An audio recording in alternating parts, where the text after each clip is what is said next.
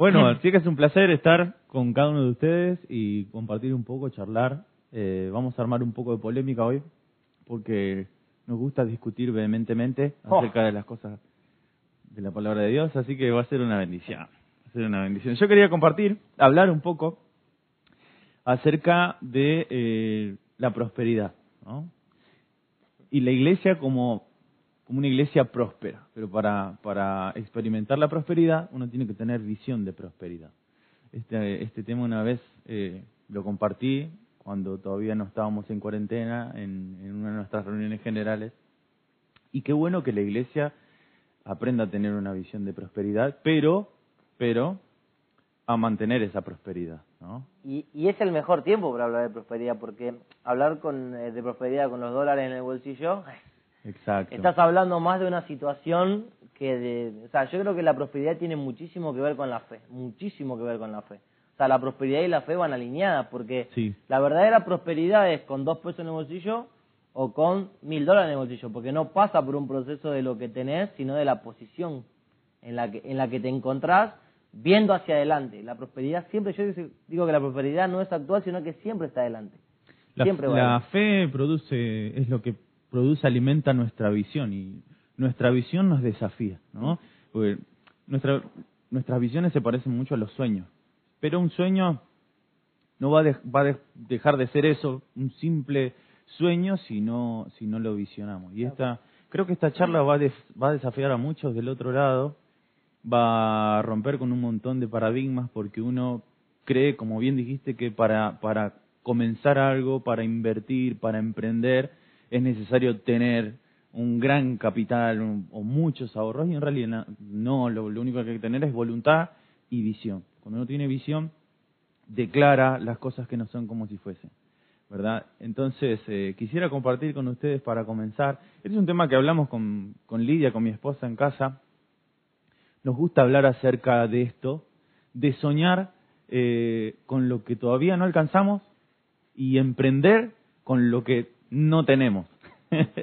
y soñar es, es gratis, es válido y los sueños eh, son, son cosas que Dios inventó también.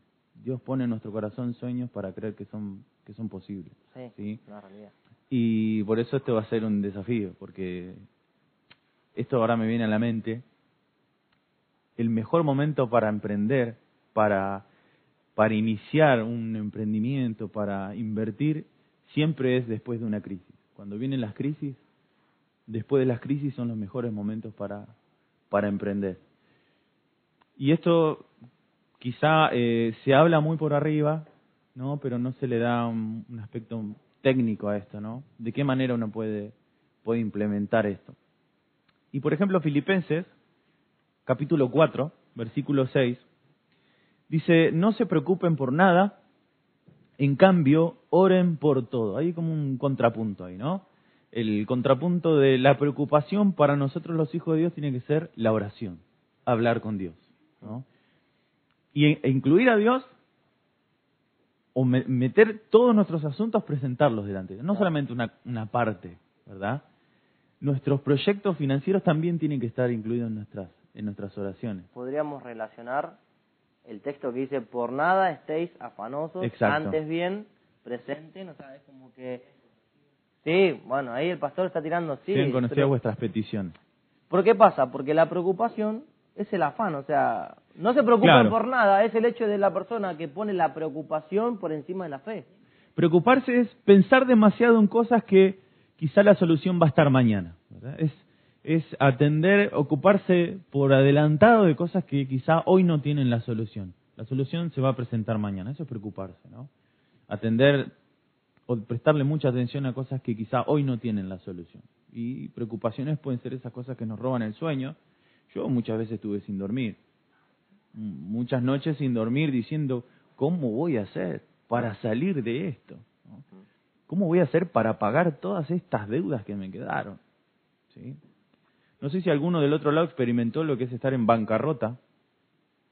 Pero en bancarrota, en quiebra, significa que vos tenés, asumiste compromisos y cuando estás en quiebra, en bancarrota, no, no podés cumplir con esos compromisos que asumiste. Son deudas que siguen, van a seguir estando ahí. Y la única manera de, de, sanear esas deudas es hablando, es presentando peticiones, llegando a un acuerdo, negociando, pero con la dirección de Dios. Hace un par de años, hace diez años atrás, un poquito más, eh, sí, un poquito más, quizá mis finanzas no estaban, no estaban bien. Y cuando uno comienza a entender o, a disponerse o a hacerse más dócil para con Dios, cuando uno termina eh, en la quiebra, en bancarrota total, ¿verdad? Así que la cuestión es esta. No se preocupen por nada, dice. Antes bien, en cambio, dice, oren por todo. Díganle a Dios lo que necesitan y denle gracias por todo lo que Él ha hecho. ¿Sí? O sea, le tenemos que dar gracias a Dios por lo que Él ya hizo. Yo no me preocupo, lo presento delante de Dios. A partir de ese momento tengo que dar gracias a Dios porque Él ya lo hizo. Tal cual, está. Yo ya estoy viendo, ¿sí? Yo con, con mi imaginación, ¿no? Con mi razonamiento estoy viendo que ya Dios suplió esa necesidad. Me lo, me lo, veo, o sea, me viene a la, a la memoria, a la mente, la imagen de Jesús frente a la tumba de Lázaro. O sea, Padre, te gracias porque siempre me escucha pero por esto, o sea, yo te tengo que pedir por ello, no por mí, porque yo ya sé que lo vas a hacer. Jesús ya lo vio a Lázaro saliendo de la tumba antes de pedirlo, o sea, él lo expresa verbalmente porque, porque están alrededor escuchando y por la poca fe que tenía. Entonces yo creo que pasa por eso, pasa por la convicción total, la fe, la, el creerle en Dios de saber que Él ya lo hizo. Él ya lo hizo.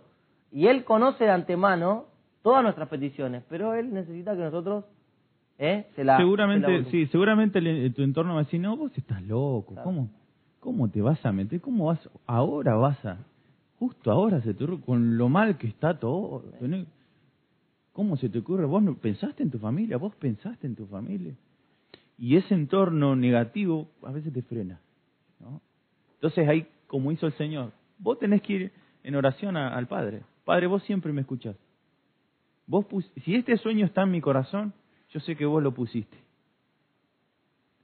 Y, vos ya lo presentaste a Dios en oración, ese sueño se transformó en una visión.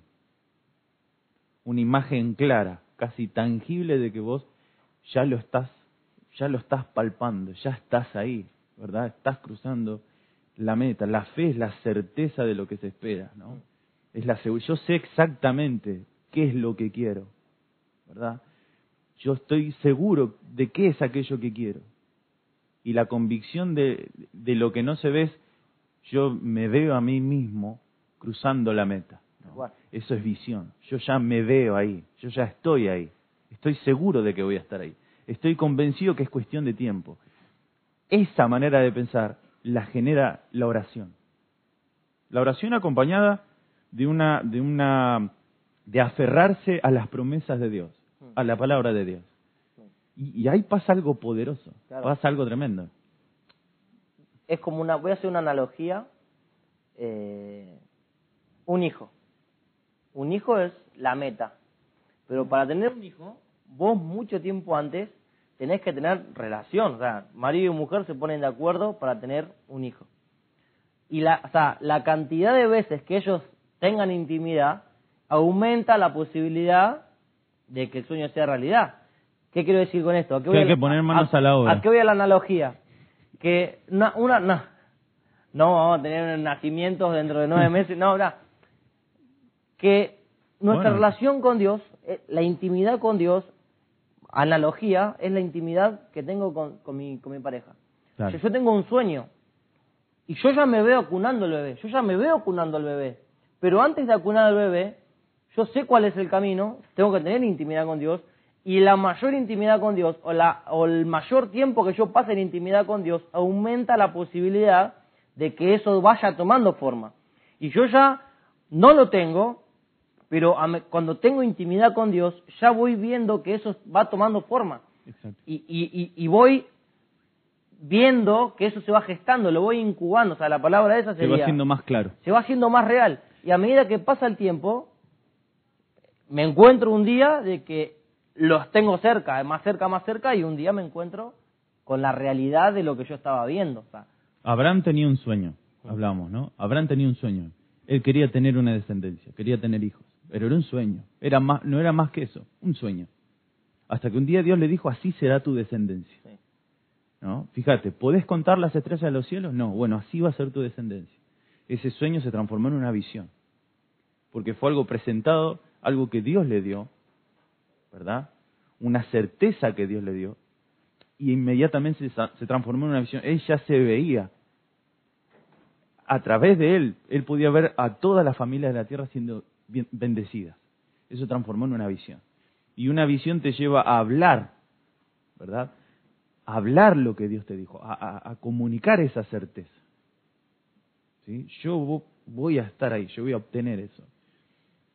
Y el versículo 7 dice, así experimentarán la paz de Dios que supera todo lo que podemos entender todo lo que podemos entender, todo lo que podemos experimentar. Puedes estar en el, en el desierto más difícil, ¿sí? Pero tenés una visión clara, vos sabés que yo, este, este desierto es momentáneo, esto me va a llevar, me está entrenando para alcanzar ese, ese sueño, esa visión, ¿no? Dice, la paz de Dios cuidará su corazón y su mente, ¿sí? Mientras vivan en Cristo Jesús. Yo puse acá, los sueños solo serán sueños hasta que los logremos visionar. Visionar algo es materializarlo, ¿sí? materializarlo en nuestra mente, convencernos a nosotros mismos de que lo vamos a lograr, no de que quizá podamos, no, no, eso no es visión. Si Dios quiere vamos a poder, tampoco. Visión es seguridad, es la certeza de lo que se espera, la convicción de lo que no se ve. Yo ya lo estoy viendo, lo puedo, lo puedo tocar, casi que lo puedo tocar. Eso es tener una visión. ¿sí? Entonces, eh, por ejemplo, tenemos en, el libro de Éxodo, ¿sí? el capítulo 1, habla acerca de Jacob y sus descendientes, ¿no? Y dice el versículo 7 que, dice, los israelitas tuvieron muchos hijos, y a tal grado se multiplicaron que fueron haciéndose más y más poderosos, y el país se fue llenando de ellos. Y el versículo 8 dice, pero llegó al poder de, en Egipto otro rey que no conoció a José. ¿Sí? que no conocía a José ni la historia de José. Y no conocía al Dios de José, quizá. Por eso, quizá eh, vos tenés la promesa de Dios. Vos tenés la bendición de Dios. Pero capaz que tu entorno no sabe que vos sos el portador de la bendición. Tu entorno quizás se olvidó que vos sos el portador de la bendición hasta quizás vos te olvidaste que sos el portador de la visión. Y eso es más peligroso. Pero ¿sabes cuál es una buena noticia? Que Dios no se olvidó. Ah. Dios no se olvidó de su promesa. Él no se olvidó de lo que nos dijo. ¿no? Si, por eso te digo, si la visión que tenés, Dios te la dio, tenés por seguro que esa visión se va a cumplir. ¿Sí? Dice, eh, y le dijo a su pueblo en el versículo 9, cuidado con los israelitas ya que son más fuertes y más numerosos que nosotros. Vamos a tener que manejarlos con mucha astucia. Dice, de lo contrario, seguirán aumentando y si estalla una guerra se unirán a nuestros enemigos y nos combatirán y se irán del país. Fue así como los egipcios pusieron capataces para que oprimieran a los israelitas. Les impusieron trabajos forzados tales como de edificar para el faraón las ciudades de almacenaje de Pitón y Ramsés. Pero cuanto más los oprimían, más se multiplicaban y se extendían, de modo que los egipcios llegaron a tenerles miedo. Qué tremendo. Y es, un, es, el, era, es el sistema de Faraón operando. Mayor la opresión, mayor el crecimiento. O sea, es tremendo porque o sea, aumentaba el pueblo en fuerza, en capacidad, y los enemigos decían, che, son más poderosos y más opresión y más fuertes eran. Qué tremendo entender este, este momento, que nosotros los hijos de Dios, los que tenemos la bendición de Dios, por más que el entorno no, nos genere una opresión o nos hable negativamente y hasta planifique en contra de nosotros, nosotros tenemos somos más fuertes. Exacto, tenemos el potencial para multiplicarnos Pero ellos no lo y prosperar. O sea, los egipcios veían algo que los mismos israelitas no veían, porque los israelitas no se veían como los egipcios lo veían. Es tremendo. ¿Y dónde está todo? En la mente. Sí, y, y, aparte los israelitas habían perdido la comunión con Dios también, por eso es que habían llegado a ese extremo, ¿no? Y ese pasa mucho de que, eh, más allá de que hay procesos personales, como siempre digo, el caso de Job es un caso en la Biblia para hacernos entender que por más que seas una persona justa, a veces Dios quiere tratar con vos. Pero en general, la gente cae en estados de, de miseria, de angustia, de depresión, de escasez, porque ¿sabes qué? Pierde, o sea, pierde la comunión con Dios. De verdad, pierde la comunión con Dios. Y el hecho de la pérdida de la comunión con Dios, y, pasa que lo vemos muy, lo vemos muy seguido en la iglesia, Cris. Gente que está en crisis, ¿dónde termina? En la iglesia. Arrodillado adelante, pidiendo ayuda, asistencia, ayuda a los pastores, consejería. Cuando las cosas se le acomodan, digamos, cuando la bendición comienza a asomarse, e, encuentra una estabilidad, no lo ves más. Es cuando, por eso te digo, es cuando la, la visión se empieza a diluir. ¿Sí? Por eso hay principios financieros que, que son promesas, son, son un respaldo, una garantía de Dios. Y me atrevo a decir algo quizá que va a ser confrontativo o confrontante, ¿no? Las personas que no entendieron el principio del diezmo son personas que no oran. Porque si vos tenés una vida en oración, si vos estás en comunión con Dios, son cosas que ni siquiera, ni siquiera entran en discusión. Pero personas que, que les cuesta, les cuesta honrar a Dios, son personas que todavía tienen un conflicto en su mente, un conflicto en su razonamiento humano. Cuando vos sos escaso de oración, tus razonamientos humanos van a ser mucho mayores que los razonamientos de Dios.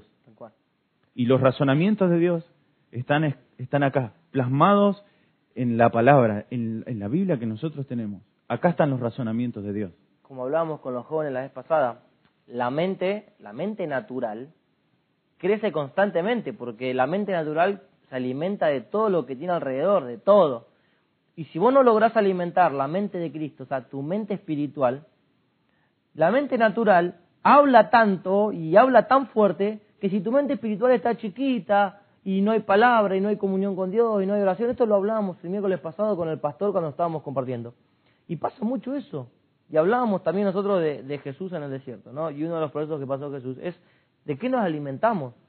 y lo importante de alimentar nuestra comunión con Dios para que la mente de Cristo se forme en nosotros de tal manera que cuando nuestra mente natural nos habla, eh, la mente de Cristo lo, pueda callar y sea más fuerte la voz de la, de la mente de Cristo, de la mente espiritual llena de la palabra, que de la carne, o sea, de la mente carnal que nos está hablando constantemente de la crisis, de los problemas, de lo que hay alrededor. Y eso pasa mucho, Cristo. Por eso, eso es el resultado de que la falta comunión con Dios. Comunión con Dios. Falta oración. Falta, falta hablar más con Dios. Y es verdad, es verdad, totalmente suscribo lo que decís sobre el diezmo. O sea, una persona que cuando recibe, cobra mil pesos y sabe que tiene que separar cien, comienza a cuestionar, eh, hace dos cosas. Primero que le dice Dios, o sea, vos no te metas en mi economía. O sea, automáticamente, cuando en la sociedad que tenés con Dios, o sea, en la sociedad financiera que tenés con Dios, donde Dios te dice, yo te, yo te doy cien, pero te pido 10. O sea, te dejo 90, los 100 son míos, yo te los doy. Te doy 90, dame 10, déjame los 10 míos. Y vos decís, no, pará, son, son 100 pesos. Por eso para que, para que la iglesia prospere, para, para que el, Hijo de Dios ¿sí? Eh, experimente la prosperidad, tiene que, tiene que entender estos principios.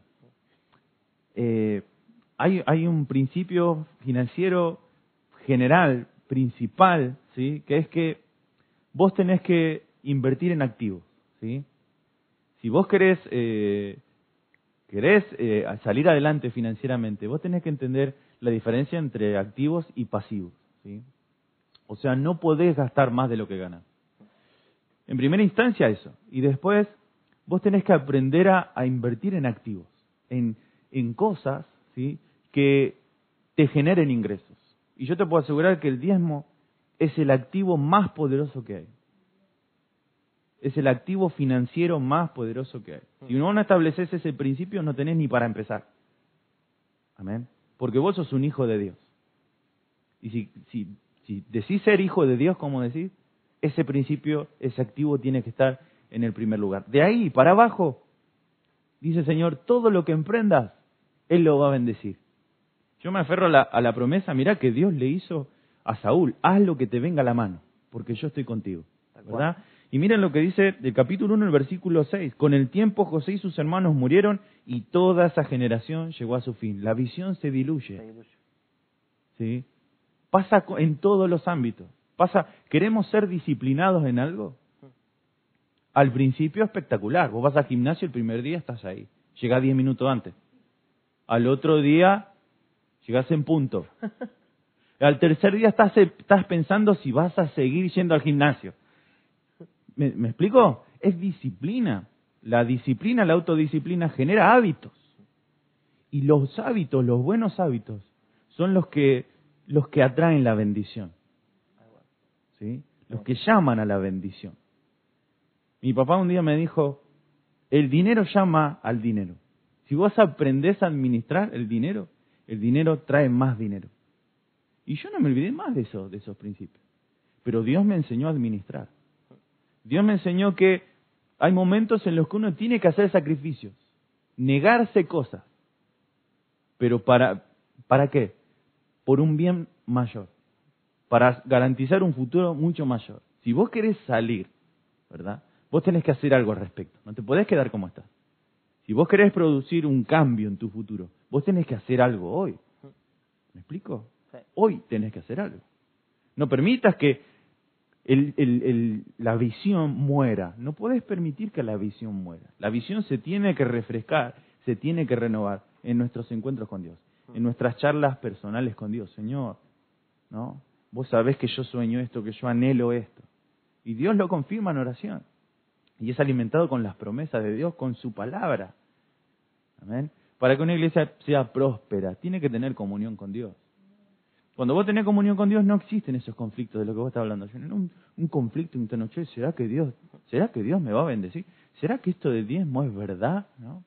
Y si, pero si fulano dice que es del Antiguo Testamento, y bueno, si está con ese conflicto, no sé, anda a preguntarle a un adivino qué, qué, qué, qué opinará. Yo abriría la Biblia, ¿sí? Yo oraría y, entablaría una comunicación más personal con Dios, ¿no? De eso se trata. O sea, es como el, primer paso y fundamental. No tenés, no tenés eh, con qué arrancar sino con esto, ¿sí? Y a veces pasa que, y me viene hablando de esto, ¿no? Eh, que a veces o sea, tenemos el potencial para lograr cosas extraordinarias, sí. pero como lo hacemos a nuestra manera, y queremos meter a Dios pero sin cumplir con los requisitos, Dios te dice, o sea, ¿vos tenés capacidad para ser bendecido por tu propio medio? Sí. ¿Estás diezmando o no? Entonces hace Dios lo que hizo con la torre de Babel. O sea, la intención de ellos era buena porque ellos querían llegar a Dios, pero querían llegar a Dios a su manera. Entonces Dios dijo, la intención es buena, pero el fin es malo. Cuando ellos lleguen, van a decir, lo logramos nosotros. Y a veces Dios trunca planes que son extraordinarios. Y Dios mismo dice, voy a bajar y los voy a confundir, porque tienen la capacidad, si se ponen de acuerdo, de llegar al... O sea, los tipos, no sé cómo iban a construir a 70, 80 pisos en ese tiempo, ¿no? Pero Dios dice, estos flacos se ponen todos de acuerdo y van a llegar. No sé cómo, pero van a llegar. Pero van a llegar a su manera. Y dice Dios, voy a bajar y voy a truncar sus planes. Y a veces pasa que vos ves personas exitosas o con capacidad particular de ser exitosos. Hay personas que son llamadas a los negocios pero Dios en un momento permite que el diablo le toque las finanzas porque no ponen a Dios, o sea, o ponen a Dios a su manera, pero no cumplen con el diezmo, eh, no, no, no están mirando la, necesidad del otro, no se preocupan si falta algo en la iglesia, a ver con qué puedo colaborar, no, ellos se preocupan en llenar su bolsillo y que su negocio vaya bien, y Dios dice, buenísimo, si vos tenés el potencial para ser prosperado, pero caen en la avaricia, por así decirlo, ¿entendés? Sí, un día estaba bueno, a raíz de toda esta crisis económica, hablando con, con mi esposa, y, y, dije, ¿sabes lo que pasa, negra? Es que Dios nos está enseñando a dejar de amar el dinero. Es que Amamos mucho el dinero. Es que es raíz de todos los males. Y pensamos mucho en el dinero. Y el dinero es el medio para alcanzar una meta, para alcanzar un propósito. Pero el dinero no es el propósito en sí mismo. No, no, tal cual. ¿Me explico? Vos para... Por eso a muchos se les genera ese conflicto con principios financieros bíblicos. Porque creen que el propósito en sí mismo es el, es el dinero. No, no, la meta no es el dinero. El propósito no es el dinero. El propósito, la meta, es obtener una estabilidad financiera, una independencia financiera. Independencia financiera es dejar de depender en realidad del, propio dinero. ¿Me explico? Es difícil de entender, bueno, pero es así. Entonces vos ahí es donde vos vas a confiar en Dios. Esto es plata, no es más que plata. Una inversión, tampoco vas a hacer una locura, pero decís, esto es dinero, el dinero va y viene todo el tiempo. Por eso el dinero llama, llama al dinero. Por eso Dios da semilla al que siembra.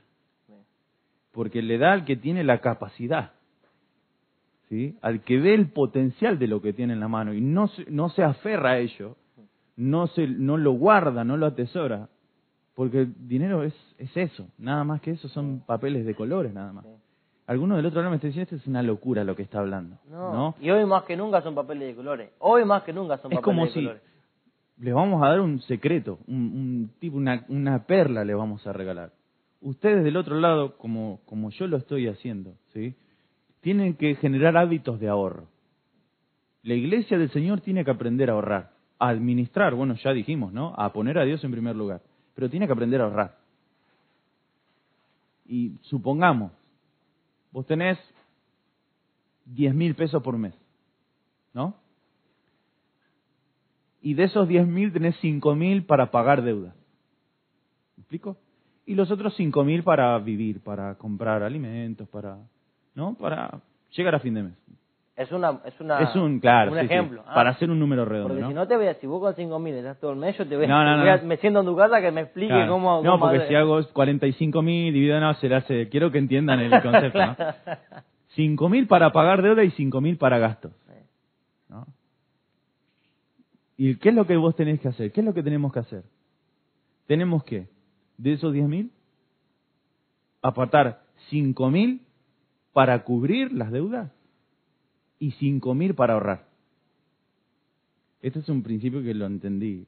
Llegó una vuelta a un video y lo entendí. Cinco mil para gastos y cinco mil para ahorro. Del otro lado me seguramente me van a estar diciendo, pero pará. Si estamos diciendo que voy a tengo cinco mil para pagar deudas y cinco mil para cubrir gastos, ¿de dónde van a salir los otros cinco mil? Y ahí está la cuestión. Ahí está la cuestión. Siempre, siempre va a aparecer, de algún lado termina apareciendo. Porque, ¿qué es lo que quiero decir? Cuando nos desafiamos a nosotros mismos, cuando nos obligamos a ahorrar, por eso vos tenés que invertir en algo donde no puedas tocarlo. ¿Se entiende? Tenés que invertir en algo que vos sabés que no, si, si surge un inconveniente, uh, ya lo voy, bueno, no queda otra, vamos a romper el chanchito. El chanchito lo tenés ahí y está bajo amenaza de muerte todo el tiempo el chanchito en el, en la estantería, claro, porque estás pensando, che, hay cinco lucas dentro de ese chancho. Ves que te acercas y... hay, hay chanchos que están todos pegoteados, que están vueltos a armar una y otra vez. Así no vas a poder ahorrar nunca, porque no sos disciplinado. Chancho con trampa, tiene la Claro, él tiene la, la ojerita, la rosca abajo. ¿No? Tenemos que, que ser administradores. El dinero tiene que empezar a sobrar eh, este habla muy fácil, ¿no? Este seguro que...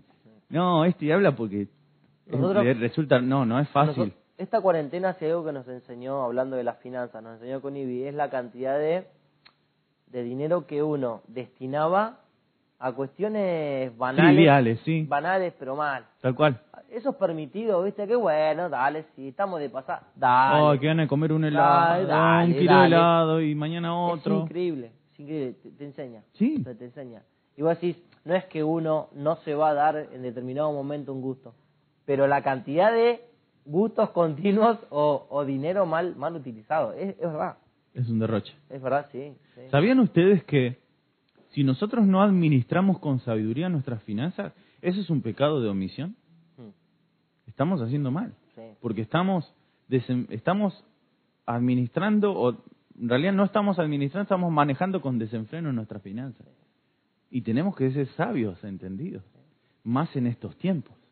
Se vienen tiempos difíciles, se, vienen, se viene una crisis muy grande, no a nivel nacional para nuestro país, a nivel mundial. ¿Sí? Y tenemos que estar preparados para esa, para esa crisis. Los que sobrevivan a esa crisis, si Cristo no viene, ¿no? van a poder experimentar una, una abundancia, una bendición como nunca antes, porque van a estar entrenados, capacitados para hacer, para emprender, para crear. Yo quiero que del otro lado entiendan que son hijos de Dios, no somos mendigos. No somos pobres diablos que tenemos que alimentarnos de las sobras.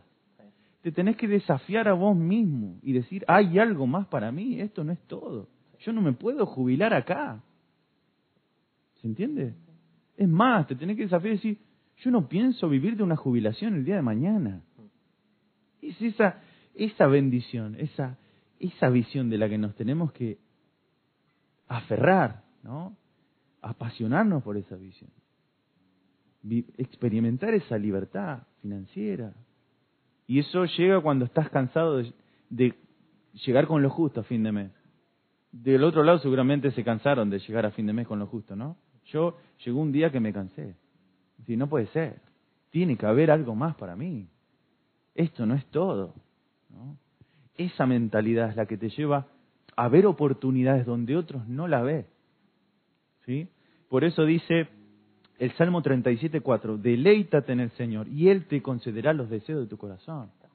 Volvemos al principio. Visiones, es claro, la visión es la capacidad de ver o visualizar el futuro que queremos, verlo, materializarlo con nuestra mente. Lo podemos lograr. Yo quiero eso, ser específico. Señor, yo quiero esto. Yo sé que vos me lo vas a dar. O hablarlo con Dios y después declararlo. Declararlo como un hecho, ¿verdad? Por eso el sueño de Abraham era ser, era ser padre, era tener una descendencia. Y Dios le dijo, te multiplicaré como la arena a la orilla del mar, como el polvo de la tierra será tu descendencia. Y Abraham se enamoró de ese, uh, esto sí, es lo que anhelo, es lo que sueño, ¿no? Y cuando Dios le dice esto, esta promesa, ¿no? Se, se convencen, ahí está, esa es la palabra, se convencen a sí mismos de que es, que es una posibilidad. Y se pusieron mano a la obra, como dijiste vos, ¿no? Se pusieron a hacer, ¿no? Pero se convencen de que hay una posibilidad. Y la palabra de Dios dice, si la posibilidad es tan pequeña como la semilla de un grano de mostaza, ¿no? si tuvieres fe tan pequeña como esa, es suficiente, se puede lograr. Deleítate en el Señor. ¿Qué tienes que hacer ahora? Dar gracias a Dios por lo que Él ya te dio. No lo tenés, pero sí, gracias papá porque vos ya me lo diste. En oración ya lo obtuve. ¿Verdad? Clamando a Dios, Él ya me contestó y me, me dijo que sí. Ya está, es un hecho. Ya está. Dios me dijo que sí, lo voy a obtener. Eso es, eso es, tener visión. ¿sí? Y dice, eh, bueno, es lo que veníamos diciendo, la fe es la certeza, ¿no? De lo que se espera, la seguridad. Y Romanos 4:17 dice, delante de Dios tal como está escrito, te he confirmado como padre de muchas naciones, le dijo Dios a Abraham. Así que Abraham creyó en el Dios que da vida a los muertos y que llama las cosas que no son si, como si fuesen, como si ya existieran. ese es el texto clave. O sea, si lo podés ver, lo podés tener. ¿Verdad? Porque a veces no somos específicos con, nuestras oraciones. Oramos como, como gastando pólvora en chimango, ¿no? Como, como tirando. Y, y Pablo, Pablo hablaba acerca de esto, y dice, él decía, yo me entreno no como dando golpes al aire, ¿no? Como tirando manotazos al aire. Yo me entreno, me capacito a mí mismo como un deportista que, que tiene su mirada fija en la meta, a donde quiere llegar. Me entreno, dice, eh, disciplino mi cuerpo a fin de poder llegar a, cruzar esa meta, alcanzar la meta, ¿no? O sea, soy específico, sé, sé a dónde quiero ir y por qué estoy haciendo lo que estoy haciendo, para qué lo estoy haciendo. Hay una certeza, ¿no? Una seguridad de lo que se espera y una convicción. La convicción te la da el hecho de que me estoy preparando, ojo, me estoy entrenando. Esto me está, me está entrenando, me está capacitando para, para ese momento. Porque nosotros por ahí decimos, yo estoy esperando mi momento. Ahora la pregunta es, cuando llegue el momento, ¿vas a ser la persona indicada para el momento? ¿Vas a estar en las condiciones indicadas, adecuadas para el momento? Oramos por las multitudes. Pero si llegaran las multitudes, ¿Seríamos las personas adecuadas para administrar a las multitudes? Por eso primero, hermanos y hermanas, la oración. La oración te capacita, te prepara para el momento, para que cuando llegue el momento indicado, vos estés más que preparado. Una, una convicción, una certeza, una seguridad. Y, ¿Sabés? Y, y esta cuarentena que nos mantuvo un tiempo encerrado, nos dio tiempo para todo. Sí. para planificar, para sentarnos, para proyectar, para nosotros los que no tenemos casa, proyectar qué casa queremos, cómo la queremos, dónde queremos vivir, qué plan vamos a usar. A me pasa a mí, yo, yo cuento muy por arriba lo que me está pasando a mí, la experiencia, o sea, esta cuarentena ya no, no- nos sacó las excusas del no tengo tiempo, de que estoy siempre a full, de que para acá, que para allá. Esta cuarentena que nos encerró en casa nos borró todas las excusas. Sí. Me- dice, dijo, hay un refrán que dijo un sabio, ¿no? Desde que aparecieron las excusas se terminaban los culpables, ¿viste? Entonces, o sea, Sí. ya no tenemos, no hay más culpables ahora. No hay ni la culpa del poco tiempo, nada. Tenemos todo. Entonces, nos queda a nosotros nomás. Y a veces Dios tampoco puede bendecir el desorden. A veces Dios te quiere bendecir. Y yo me acuerdo algo que, que decía Dante Gebel hace unos años atrás cuando él contaba una experiencia cuando hizo su primer eh, show, o sea, su primer eh, evento grande en Vélez, ¿no? Que él dice, yo siempre fui muy ordenado. Y, y dice, justo ese tiempo yo estaba tan a full que no eh, que no tenía un número no tenía un número de lo que necesitaba y me llamó un empresario de, de parte de Dios y me dice Dante yo te quiero bendecir decime un número exacto de lo que Sí. necesitas lo leíste vos lo Sí, escuchaste sí, y él dice y más o menos cien mil dólares ¿no? más o menos. listo y él y le dio cien mil dólares y después dice cuando dice la cuenta eran como 200 si yo hubiera estado ordenado ¿entendés? si yo hubiera tenido ordenado le pedía 200 y me da Tal y cual. cubría todo Tal y cual. después tuve que andar con un lío que, que tuve que vender un auto, que esto, que aquello, para cumplir. Entonces, lo importante es el orden. Si Dios te bendice hoy, ¿tenés una planificación? ¿Tenés planes a corto plazo, a mediano plazo y a largo plazo? ¿Tenés? ¿Te sentaste hoy a, como dice no el proverbio, nunca arranques algo si no te sentás Sí, y sí, tenés no si todo? vas a terminar. Y si, claro, y eso pasa. A veces queremos la bendición de Dios y le reclamamos a Dios. Y Dios te mira y te dice, bueno, dale, yo estoy esperando que te ordenes. O sea, estoy esperando que ordenes tus ideas, que ordenes, que planifiques, que, que, que, que tengas bien los fundamentos y todo lo que vas a hacer. Y entonces Dios, viste, Dios no es que nos quiere bendecir. Dios no ve las cosas claras en nosotros. Por eso eh, eh, eh, me encontré con muchas situaciones con, con razones válidas, con justificaciones válidas. Porque son personas, por ejemplo, que cobraron un juicio en su momento, un buen dinero, ¿verdad? Y estaba la posibilidad de, de hacer una inversión. Y compartirles la posibilidad. ¿Qué te parece si invertís en esto? Sí, estaría bueno, muy bueno, sí, dale, porque ahora tengo este dinero para hacerlo. Pero ¿qué pasó? Se atravesó en el camino una razón válida, un razonamiento válido. Había una necesidad válida, entre comillas. Y pero está la casa y todavía no la terminé. Bueno, meto toda la plata en la casa, termino la casa. Porque mirá la casa que fea que está. Con el dinero ya podría terminarla. Un razonamiento válido. Pero si vos hubiese hecho la inversión correcta, con sabiduría, vos hoy tendrías el dinero para comprar una casa nueva. Y te sobraría dinero. Pero en cambio decidiste quedarte con una necesidad inmediata en vez de pensar. Claro, porque falta planificación. Por eso, por eso esta charla choca con muchos principios hoy.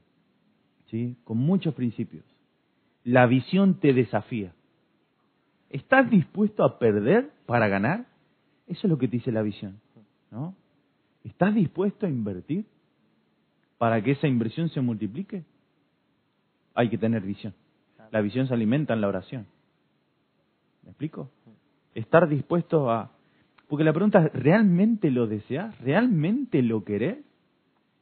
¿O estás orando por orar nada más? ¿No? ¿Está- ¿Le estás pidiendo a Dios un ministerio por pedir? Porque, "Ey, porque me gusta, mira cómo lo aplauden, ¿no? Mira cómo, mira todos los seguidores que tiene, ¿no? ¿Estás orando por eso? ¿O realmente, realmente es un sueño de Dios? ¿Realmente lo anhelás? ¿Realmente lo deseas? Porque si realmente lo querés vas a pelear con, con uñas y dientes, vas a pelear. Otra pregunta, ¿realmente anhelás, deseas sanidad? ¿Realmente querés la sanidad? O bueno, no, si Dios quiere. ¿Cómo si Dios quiere? ¿Se acuerdan de esa historia? Que, que vino, Señor, si quieres puedes sanarme. ¿No? Y yo me acuerdo, yo me imagino a Jesús, porque Jesús No, dijo, no quiero. ¿cómo que si quiero? ¿No? ¿Cómo me va a preguntar una cosa así? ¿Se entiende? ¿Que realmente querés ser sano? Es la pregunta. Es la pregunta que Jesús le hizo al ciego Bartimeo. ¿qué querés que haga por ti? Y Bartimeo dijo, bueno, quiero una EcoSport, ¿no? Quiero terminar la casa, ¿no? Quiero que venga un multimillonario a la puerta de casa y me entregue un maletín con dinero. ¿Qué es lo que querés que haga por ti, no? Quiero ser, quiero ser sano, quiero recuperar la vista, ¿no? ¿Realmente lo anhelás? O bueno, vemos, lo que lo que caiga mientras, ¿no? Como dice, mientras venga arriba hasta un rayo agarra, ¿no? Entonces, saber, como vos decís, ¿realmente lo deseas? Si no, es un sueño nada más, no es una visión. ¿Me explico? O estoy viendo, no, voy a abrir una, una carnicería porque hay, hay poca carnicería en la zona. Y al otro día, no, mejor una ferretería. No, mejor, no, mejor una panadería. La panadería, y al otro día, no, pero, no, pues es un problema, la panadería, los empleados. Entonces, no, mejor, mejor me voy a comprar un camión y voy a hacer flete. Y no, pero tenés que hacer el curso de carga y después el ruta y el seguro. No, es un sueño nomás. Tu sueño es tratar de, eh, claro, eh, tratar de ganar dinero sin laburar. Ese es el sueño en realidad. Pero una visión, una visión, ¿no? Es algo, es claro, es una meta clara. ¿Me explico? Y cuando la meta es clara, Dios se encarga, Dios se encarga de, de contactarte con las personas correctas. Dios se encarga de abrirte, de llevarte a abrir esas las puertas indicadas, porque tiene una visión, porque Dios te dijo, sí, yo yo estoy con vos, ¿no? Una confirmación en oración. Vos sabés muy bien, tenés una visión clara. ¿Se entiende? Entonces, por eso dice, pero para terminar, ¿no? Quiero terminar con esto, Proverbios 29, 18. Dice, donde no hay visión, el pueblo se extravía. ¿Sí? Donde no hay visión, el pueblo se extravía. Por eso muchos no saben, no saben qué hacer de sus vidas se conectan por ahí a la transmisión y después, bueno, no sé, ¿no? Ojalá que se levante la cuarentena, así podemos volver a estar encerrados en el templo. Es esa es la única visión que Dios te no hay otra cosa, otro sueño que Dios te haya dado. ¿Sí? No hay nada más, nada más que eso.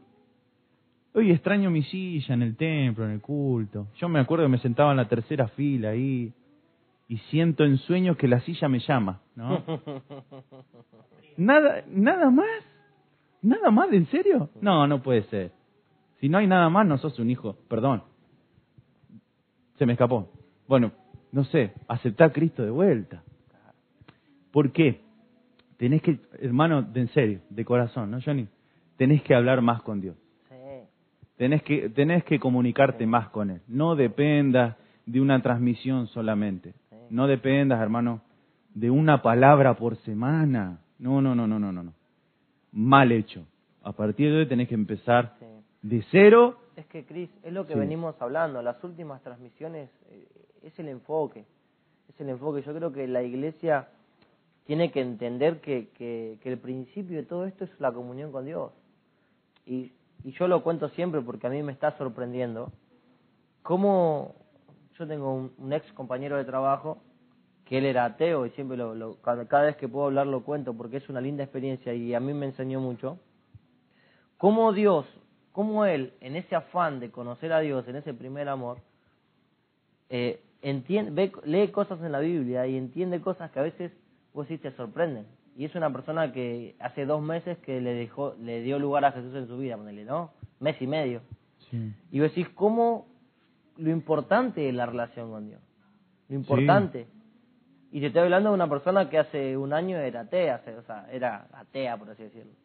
Y hoy es una persona que, que en una comunión con Dios encontró tantas cosas y recién empieza. Yo le digo, esto recién empieza, papá, recién empieza. Imagínate la iglesia si pudiera mantener ese nivel de conexión o comunión con Dios. A través de la oración, a través de la palabra. Y la oración no es solamente el tiempo que vos te arrodillas en tu casa, porque en realidad pasa por un proceso de comunión continua. A mí me pasa muy...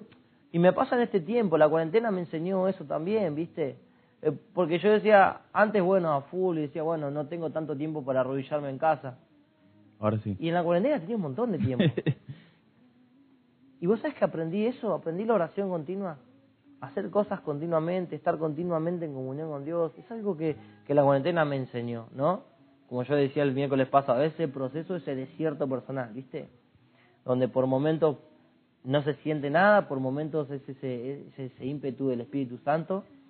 Y, y qué bueno que la iglesia pueda entender estas transiciones, porque la mayor bendición es la que viene de parte de Dios y, y enriquece y no añade tristeza. Exacto. Y eso surge de qué? De la intimidad, de la comunión con Dios, porque lo, los planes de Dios para nosotros se transmiten en la intimidad.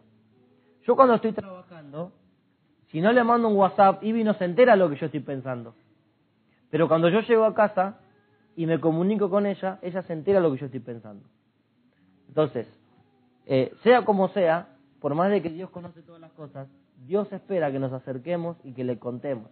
Y que en ese feedback, en ese ida y vuelta, Él pueda establecer principios y pueda establecer planes y que nuestros planes estén de acuerdo con los planes de Dios, porque a veces nuestros planes van para allá y Dios no... Claro. Y Dios te dice para allá. No, no, para allá y Dios te dice para allá, y no para allá, porque para allá, para allá. ¿Y qué pasa? Cuando no hay intimidad, vos te vas para allá, pero te vas solo.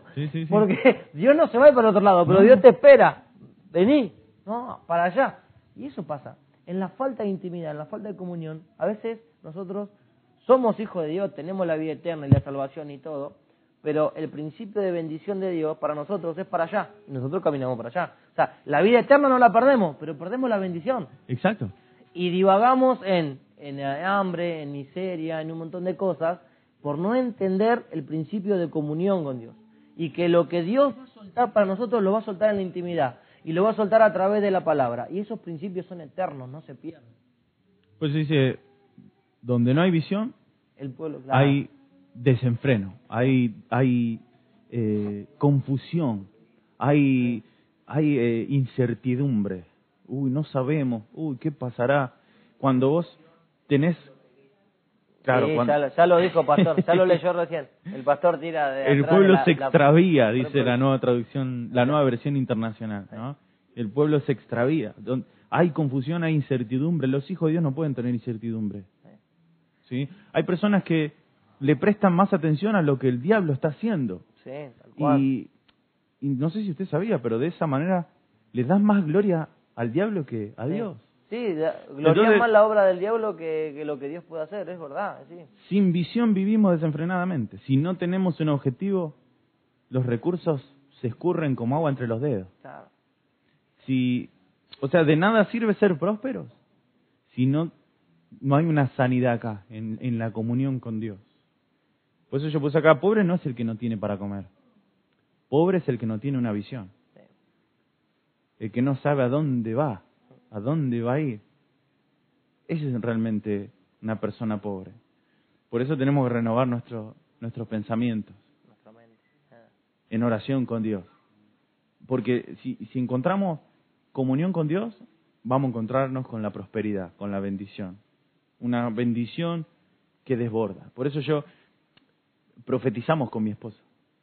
¿sí? Y decimos, mira, negra, Dios nos va a bendecir tanto tanto Dios nos va a bendecir y nos va a prosperar, que hasta nos va a dar miedo, nos vamos a asustar de la bendición. ¿Y saben por qué? Porque lo puedo ver, hoy lo veo, hoy lo puedo ver, hoy lo puedo palpar, sé lo que viene por delante. ¿Y saben por qué más me convenzo? Porque cada vez más gente me dice que estoy loco, que es una locura, que cómo voy a hacer una cosa así. Pero más me convenzo, ¿sí? Porque lo mismo decían del Señor, ¿no? No, no, Lázaro va a vivir. Lázaro no va a vivir. O, en el caso, no, está dormida la nena. Ah, todos se ríen. ¿Se acuerdan? ¿No? Así. Cuanto más se ríe, por eso dice que el, entorno se olvidó. No, pero Dios no se olvidó. ¿no? Y para terminar, dice el capítulo 2 de, de Éxodo, el, el versículo 24, perdón, el 23 dice, con el paso de los años el rey de Egipto murió, pero los israelitas seguían gimiendo bajo el peso de la esclavitud. Eran prósperos, prosperaban, se multiplicaban, pero seguían siendo esclavos. Dice, clamaron por ayuda y su clamor subió hasta Dios, quien oyó sus gemidos y se acordó del pacto que había hecho con Abraham, con Isaac y con Jacob. Cuando vos vas a, la oración con Dios, cuando vos vas a la intimidad con Dios y clamás a Dios y le pedís a Dios que Él te dé lo, lo que vos estás pidiendo, que tus sueños se hagan realidad, Dios se acuerda del pacto que él hizo con Abraham, se acuerda del pacto que hizo con Isaac y se acuerda del pacto que hizo con Jacob. Porque Dios Abraham le dijo, en ti serán benditas todas las familias de la tierra.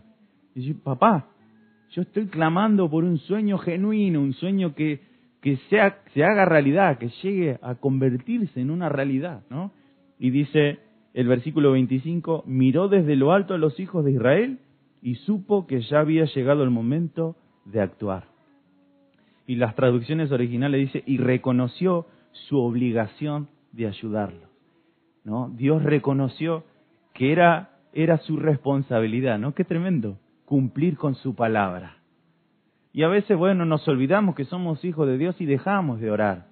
Porque quizá, bueno, el sueño llegó hasta ahí, fue un sueño nada más, y no se transformó en una visión. Bueno, creo que este es tiempo para que los sueños se transformen en visiones porque las visiones son las que llegan a cumplirse. Los sueños, sueños son, pero las visiones se pueden transformar en una realidad.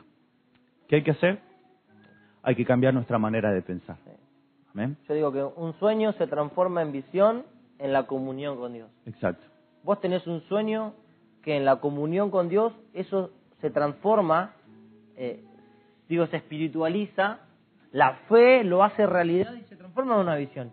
Y una visión es un objetivo que requiere planificación, requiere inteligencia, conocimiento y siempre comunión con Dios para que no haya nada en el medio que te desvíe del propósito. que no haya desenfreno. Desenfreno, tal cual.